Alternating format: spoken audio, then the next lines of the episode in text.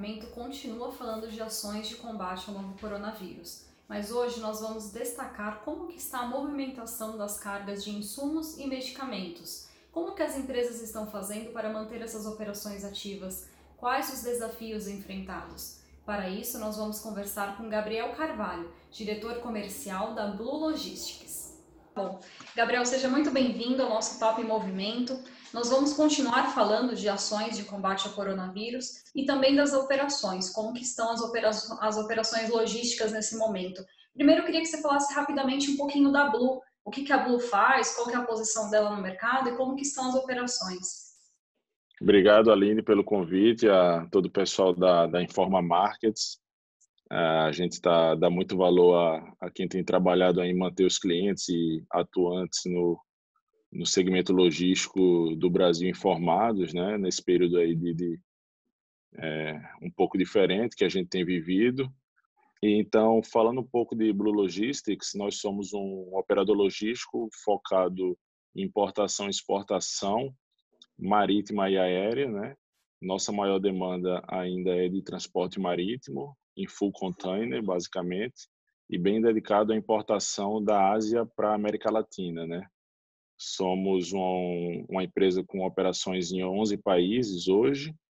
Uh, na importação de Ásia para o Brasil, somos vice-líderes uh, de volume movimentado em container. Temos 10 escritórios no Brasil e 120 colaboradores no Brasil hoje no total. Uma empresa bem grande, né?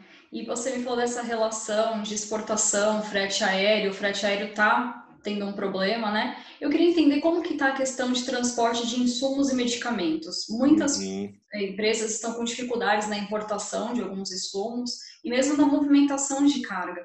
Vocês estão conseguindo transportar essas cargas? Como que vocês estão atendendo os clientes de insumos, medicamentos, testes para coronavírus?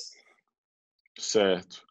Na nossa carteira de clientes, antes do coronavírus, nós já tínhamos alguns clientes que operavam com insumos hospitalares e medicamentos, né? É, medicamentos que é parte de máscara cirúrgica e toda a parte que é relativa a luva, seringa, enfim, esse tipo de, de carga que vem basicamente da Ásia para o Brasil. E esse transporte era feito marítimo. E com a mudança de cenário e a urgência que apareceu uh, em se trazer maiores volumes desse tipo de produto, junto com os clientes que a gente já operava, foi desenvolvida uma operação aí a quatro mãos, né, de trazer esses volumes aéreos da Ásia para cá. A gente tem um escritório próprio na China, Blue China, né, que hoje é espalhada por toda a, a, a região chinesa, mais Hong Kong, então, isso ajudou bastante também para poder montar a operação e ter gente de confiança lá na ponta para ter certeza que as mercadorias embarcaram de acordo, né? É bem desafiador, né? Os valores de frete aéreo, eles estão como quatro a cinco vezes maior o preço por quilo do que o usual em tempos normais, assim, 90% da frota mundo eh, de passageiros está no chão, então a, a demanda é muito limit, a demanda é muito grande para uma oferta limitada, né, de, de cargueiros. A gente conseguiu trazer mais ou menos até então mais de 3 milhões de máscaras e 100 mil testes de coronavírus aqui para o Brasil com esses clientes, né? Tem algumas operações adicionais uh, acontecendo agora em processo de fechamento ela foi feita, a grande maioria até então, para Guarulhos, né? E algumas direcionadas para Santa Catarina também. É, hoje chegou a primeira para o Nordeste, né? Para uma rede de hospitais aqui da, de Recife, que a gente ficou um pouco mais ansioso com a chegada dessa carga, porque já estava bem em ebulição o cenário do coronavírus nos Estados Unidos. A carga veio pelos Estados Unidos, então existia o risco aí de apreensão e muito se falava sobre isso, mas deu tudo certo e a carga chegou aqui no aeroporto do Recife, né? Então, assim, o nosso produto aéreo hoje, ele é controlado em Campinas e em Santa Catarina em nossos escritórios, né? E a demanda que existe hoje é basicamente só essa. Tem se falado muito, é 24 horas se é, fazendo cotação e falando com clientes aí sobre possíveis novas demandas de, de máscaras e de testes, né? Essa realidade de máscaras, a gente vê que é uma coisa que não vai embora tão cedo, né? A gente vai ter que se habituar a realmente, mesmo com a volta à vida normal de escritório, de rotina, que a gente deve voltar muito em breve, todo mundo vai ter que usar máscara, então é um volume que ele pode migrar do aéreo para o marítimo, porque vai ser uma demanda regular, então vai se aumentar muito, né, o volume carregado desse produto.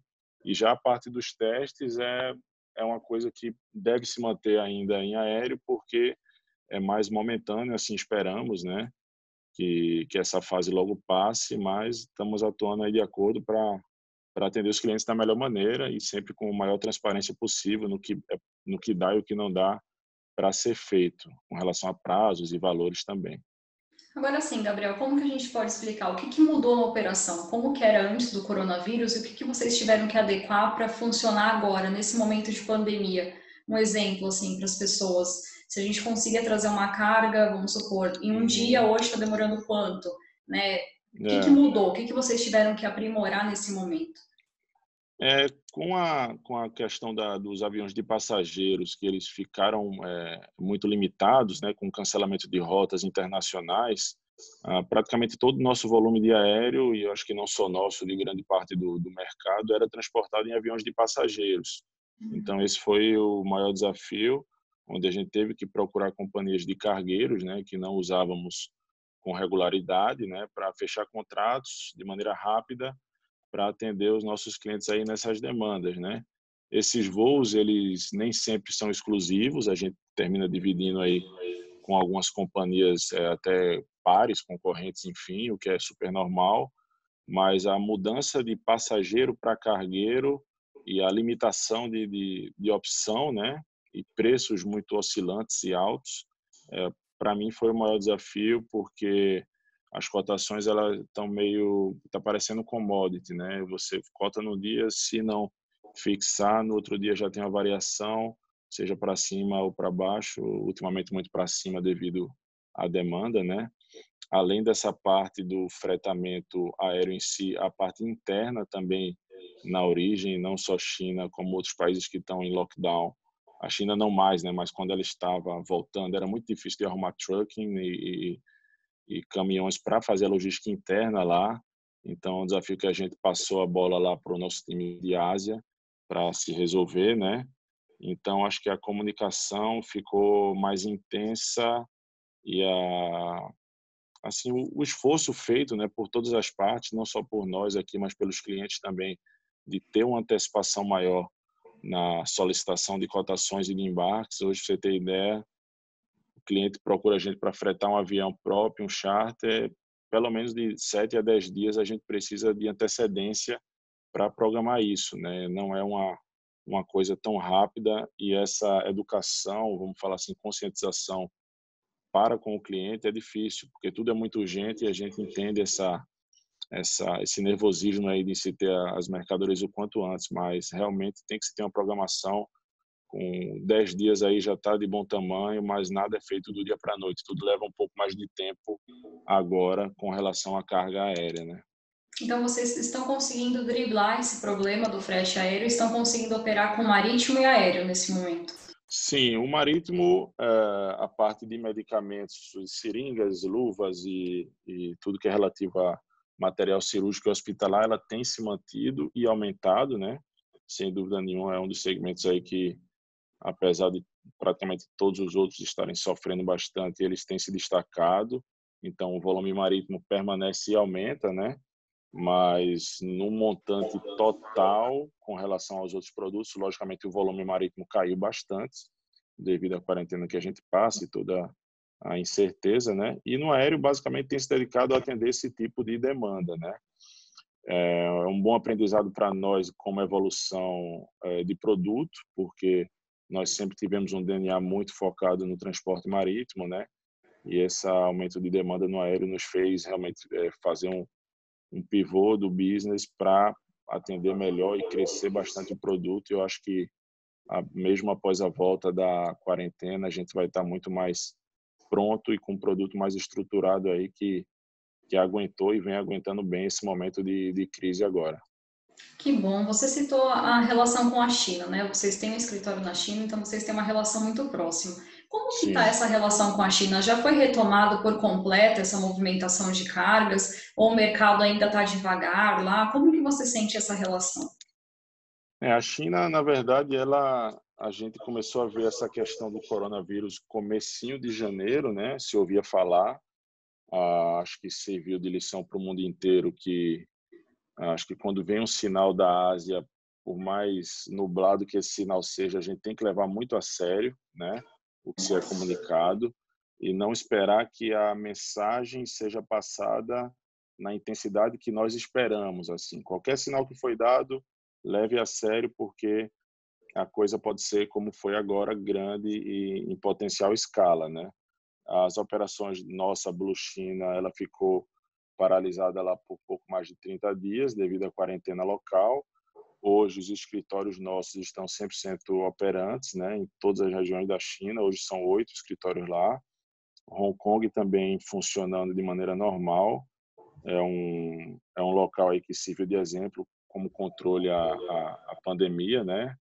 Eles, apesar de serem é, território chinês e, e, e, serem vizinhos assim de, de é, geograficamente falando, eles têm pouquíssimos casos, assim, desde o começo levaram muito a sério, trancaram a fronteira e tiveram um controle excepcional, né? E todos estão funcionando em sua plenitude. O problema agora é outro, né? Que quando as fábricas e escritórios de serviço como os nossos voltaram, está faltando comprador, né? não tem demanda de compra. Então agora a, a, o negócio meio que virou e tanto América do Sul, América do Norte, Europa, uh, esperamos que a partir de maio, com, com o achatamento da curva aí que tanto se fala, né, as coisas comecem a, a, a voltar a aí, a, a retomar pouco a pouco. A gente sabe que não vai ser rápido, então, acho que é um trabalho até de proximidade que tem que ser feito junto aos clientes, a, cada um no seu segmento, cada um com sua peculiaridade. A gente, como empresa, está apoiando os clientes aí da melhor maneira, seja com, com um atendimento mais próximo, com forecast que, que se peça é, de outros mercados, que ele nos pergunta de, de como está em outras partes do mundo. Né? A gente vem passando esse, esse feeling aí para o pessoal reagir de maneira mais adequada, né? E é isso, é questão de paciência. A empresa estava preparada bem financeiramente para isso, então a gente sempre foi muito conservador e pé no chão, então a gente está podendo agora reverter esse apoio ao cliente final, que precisa de um prazo, que precisa de apoio financeiro, a gente vem apoiando aí todos os parceiros, né? E trabalhar junto aos armadores marítimos, né, que vem sofrendo bastante com isso né, com, a, com a parte de baixa demanda de cargas, o prejuízo deles é muito grande, mas com a volta agora a partir de maio, junho, esperamos que comecem a se regularizar aí os, as ordens para o Brasil, né, especificamente. É, ainda falando um pouquinho em economia, tem alguns empresários que dizem que 2020 foi um ano perdido. Qual é a sua opinião sobre isso? Você acredita numa retomada econômica? O que, que você pensa para esse cenário? Tá. Por incrível que pareça, o primeiro trimestre, né, antes do coronavírus, em relação a 2019, a gente teve um crescimento de 10%, né, 9% para ser exato, em termos de faturamento e volume. Então, o ano tinha tudo para ser espetacular, acho que não só para a gente, como para todos. O Brasil ele estava num caminho super legal assim de, de responsabilidade fiscal e de crescimento econômico, né? E esse problema que a gente está vivendo agora, acho que que mudou, né? Basicamente, o segundo trimestre é um trimestre de paciência, de sobrevivência realmente para todos que fazem parte do, do, do, mercado, né? E acredito que vai haver uma retomada, porém ela não vai ser rápida, né? Muitos clientes assim, a maioria das empresas no Brasil, acho que 90% das empresas brasileiras, elas não, não estavam preparadas para para esse tipo de, de desligamento econômico, onde elas não estão faturando e realmente muitos vão ficar aí pelo caminho, né? O que é uma pena, mas eu ainda acho que no segundo semestre, caso haja um controle da pandemia, a economia ela não vai voltar em V, né, como se gosta de falar muito em V, em W, e acho que que vai ser uma retomada lenta, mas ela vai o Brasil realmente é muito pujante com relação ao consumo. Então, acho que o último trimestre de 2020 ele pode surpreender aí um pouco para tentar pelo menos que haja um, um, um zero a zero aí no ano, que as empresas sobrevivam e a gente consiga começar o ano que vem com o pé direito, né? Mas acho que a, o foco agora realmente é, é em passar, né? Passar a tormenta. Acho que e 2021 estando controlado vai ser um ano bom, então a gente tem que ter esse, esse pensamento aí para frente. Mas com relação à retomada rápida, não achamos que vai ser rápida também. Né? Estamos com o mesmo pensamento aí. E falando sobre medidas, o que a Blue tomou de medidas com os funcionários no combate ao coronavírus? O que, vocês tiveram que se adequar? Distribuir máscaras, álcool gel, alternar turnos? Como que vocês lidaram com isso? Sim, desde o começo, quando na Ásia apareceu o coronavírus e o pessoal passou as medidas preventivas e, e pós-quarentena que foram tomadas, a gente basicamente replicou elas aqui no Brasil, adotando máscaras e álcool em gel, né? No Brasil, a gente teve uma, uma peculiaridade que o lockdown foi feito é, de maneira, vamos falar, antecipada, então foi muito rápido por mais que a gente já tinha máscaras disponíveis nos escritórios, elas não chegaram basicamente a ser usadas, porque já houve a quarentena, mas é uma política que vai se manter provavelmente na volta, né? Sem dúvida nenhuma, a gente tem que manter o asseio aí com, com atenção redobrada, a parte de, de, de limpeza, de desinfecção, a parte de uso de máscaras, né? E mudou muito que a gente tem o privilégio de trabalhar com um serviço que funciona muito bem de maneira remota, né? Eu acho que nem todo mundo tem esse privilégio, né? A maioria da economia real ela tem que estar aberta na rua, que é o varejo e tudo que move é, o Brasil, né? O mundo. Mas a gente funcionou super bem aí de maneira remota. É, foi uma quebra de paradigma, sem dúvida alguma. A gente sempre foi muito ativo em rua, em reunião, em presença, né? Tanto com o cliente como dentro dos escritórios nossos mas hoje a gente vê que com relação à produtividade a, a coisa funciona muito bem se houver uma disciplina aí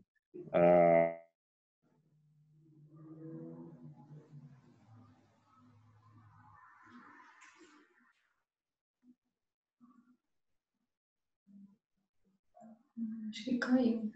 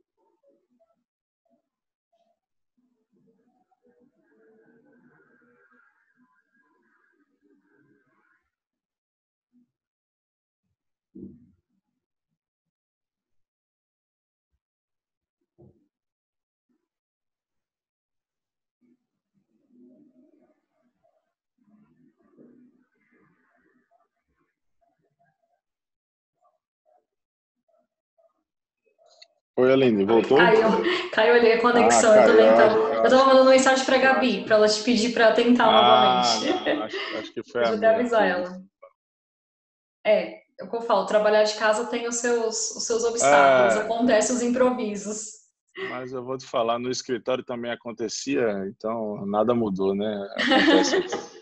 A, minha, a minha próxima pergunta era justamente essa. É, se você vê que vai haver uma mudança. O que, que essa pandemia ensina para a gente? Vai mudar a forma da gente trabalhar? Você acha que o que, quais são os pontos que a gente vai aprender com isso? O trabalho remoto vai ser mais frequente? É, nós vamos aprender a trabalhar melhor o gerenciamento de crise? Como que você enxerga essas mudanças? Ah, acho que sem dúvida, né? É um aprendizado intenso aí para todos. Para nós, a gente tinha já adotado nos últimos um ano e meio uma política um pouco mais flexível com relação a home office, mas ainda muito sutil e era muito é, focado em alguns departamentos da empresa, exemplo comercial, que ficava um pouco mais mais livre com relação a estar ou não no escritório, mas é, agora com essa com essa situação, todos os departamentos têm funcionado em sua em sua plenitude, apesar da demanda baixa, logicamente que, que o que o mercado caiu bastante nesse período, mas tem funcionado muito bem é, de maneira remota. Então, acho que serve de aprendizado para que a gente seja mais eficiente, que com foco no resultado final, que é entregar a tarefa ou o que o cliente necessite, ele tem que ser feito independente do local que a gente esteja, né? É, se ganha muito tempo com relação a trânsito, se é, vai se economizar bastante com relação a viagens que muitas vezes eram feitas e hoje a gente vê que pode ser transferido por um call, como a gente está tá fazendo agora, que você vê que funciona super bem. A gente, para ter uma reunião dessa, era difícil arrumar um tempo na sua agenda, arrumar um tempo na minha, a gente se encontrar. Então, acho que distâncias aí vão ser encurtadas e eu vejo como uma coisa positiva, né? Que, que vai ter muito mais eficiência e vai se pensar muito antes de ter um deslocamento aí que antes era feito muito recorrente, vai se tentar fazer de maneira remota antes, né? E assim, Gabriel, para finalizar, o que, que você acha que essa pandemia ensina, tanto para as empresas quanto para as pessoas? Qual que é a lição que fica desse cenário tão difícil que a gente está atravessando e lutando para que a gente consiga solucionar isso o mais rápido possível? Qual que é a lição dessa pandemia? Eu acho que, que serve bastante como empresa, né? Que acho que todo o, o, conservadorismo, o pé no chão e a humildade que no nosso caso sempre houve dentro da companhia, hoje ela pagou, né, foi paga, porque sempre foi muito conservador com relação aos compromissos e a maneira que a gente cresceu uh, aqui no Brasil e em outros países. Então hoje a gente consegue ter uma saúde muito boa para passar por esse momento, né? Então acho que tem que se manter esse tipo de de perfil, né, que sirva de, de aprendizado. Muitas vezes, em momento de otimismo, parece desnecessário, né, mas não é que a, a pessoa ela vai ser um, um pessimista, mas vai ser precavido para que, se preciso, haja uma uma disponibilidade grande dentro da companhia que possibilite a empresa passar por esse tipo de, de situação e como pessoas aí que a gente seja mais humano, né? Também hoje, independente de qualquer qualquer coisa, a preocupação maior é com vidas, né? Tanto a gente com nossas famílias e amigos e pessoas próximas, como dentro da companhia para salvar empregos e e conseguir aí continuar com o mesmo time basicamente antes e depois da crise e exercitar bastante a paciência e disciplina, né? Acho que quem imaginava que a gente ia trabalhar de casa durante um mês, a gente que mal ficava em casa, só tomava café rapidinho e saía, né? Não almoçava nem jantava em casa praticamente nunca, vivia é, viajando, e isso muda bastante, né? Você dá valor a outro tipo de coisa e acho que aproveitar um pouco mais no sentido de família, de humanidade, dar mais valor a, a pequenas coisas que haviam sido esquecidas no nessa nessa rotina dura que todos nós vivíamos, né?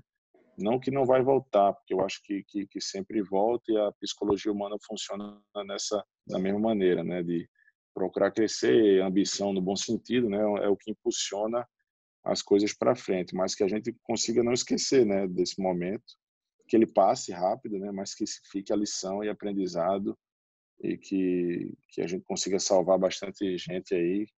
Uh, evitando uma tragédia maior, né? E porque somos jovens, assim, mas todo mundo tem parente, todo mundo tem amigos aí que próximos que estão em grupos de risco, né? Então a gente tem que salvaguardar aí pela saúde de todos, isso é o mais importante. É verdade, Gabriel. Quero te agradecer muito, foi muito produtiva a nossa entrevista. Parabéns pelo trabalho da Blue. Obrigado, Aline. Por Obrigado. se manterem na linha de frente trazendo tantos medicamentos que são importantes, insumos. A gente está com uma demanda muito grande disso, então, de verdade, muito Perfeito. obrigada. E você quer acrescentar mais alguma coisa? Faltou alguma coisa da Blue? Não, perfeito. Eu agradeço demais aí a oportunidade. A gente também tem tido uma uma ação parecida dentro da companhia. Semana passada fizemos, fizemos a, a, primeira live aí da empresa com um colaborador nosso que fica em Hong Kong, brasileiro, com o pessoal aqui do Brasil para passar um pouco desse, desse overview. Pretendemos fazer uma atualização aí talvez na próxima semana, quando se houver uma, um pouco mais de, de, de visibilidade no cenário do mês de maio, né? Então, acho que é muito importante manter todos informados, é, mostrar que, que apesar da, da quarentena todos estão ativos, né, e procurando trabalhar e que a gente não vê a hora que passa também, né, como todos. E a gente agradece a Informa Markets aí que que é uma empresa referência no nosso segmento, que é muito importante que se mantenha ativa aí, independente do se está em feira ou se está em casa, mas a, o nome de vocês é muito forte e, e vocês são referência para nós que permaneçam comunicando aí passando essa mensagem para todos envolvidos na, na cadeia logística. Muito obrigada, Gabriel. Nosso intuito é justamente esse, nesse momento, mostrar como que a logística é essencial, como que a logística não pode parar, como que ela que faz funcionar, ela é ponto crucial para que esse combate ao coronavírus funcione. E também tem profissões indispensáveis. Nosso primeiro episódio foi sobre os heróis da logística. Nós fizemos um, uma homenagem aos caminhoneiros caminhoneiros não, não, podem parar, né? Então é uma Pô, série que a gente está fazendo. Demais, demais. Eu agradeço muito por vocês terem Incrível. participado. Eu conversei bastante com a Gabi para a gente fechar essa pauta. Ela que ajudou bom, a gente bastante. E quando for para o ar, eu aviso ela e a gente manda o link ah, para você. Ah, que bom. Obrigado, Aline. Tá Conta com a gente aí. Estamos à disposição e vamos falando. Tudo de bom para vocês. Muito obrigada para vocês pela também. oportunidade, tá? Obrigada. Boa Bom trabalho. Um abraço. E se cuidem. Tchau, tchau. Você também. Tchau, tchau.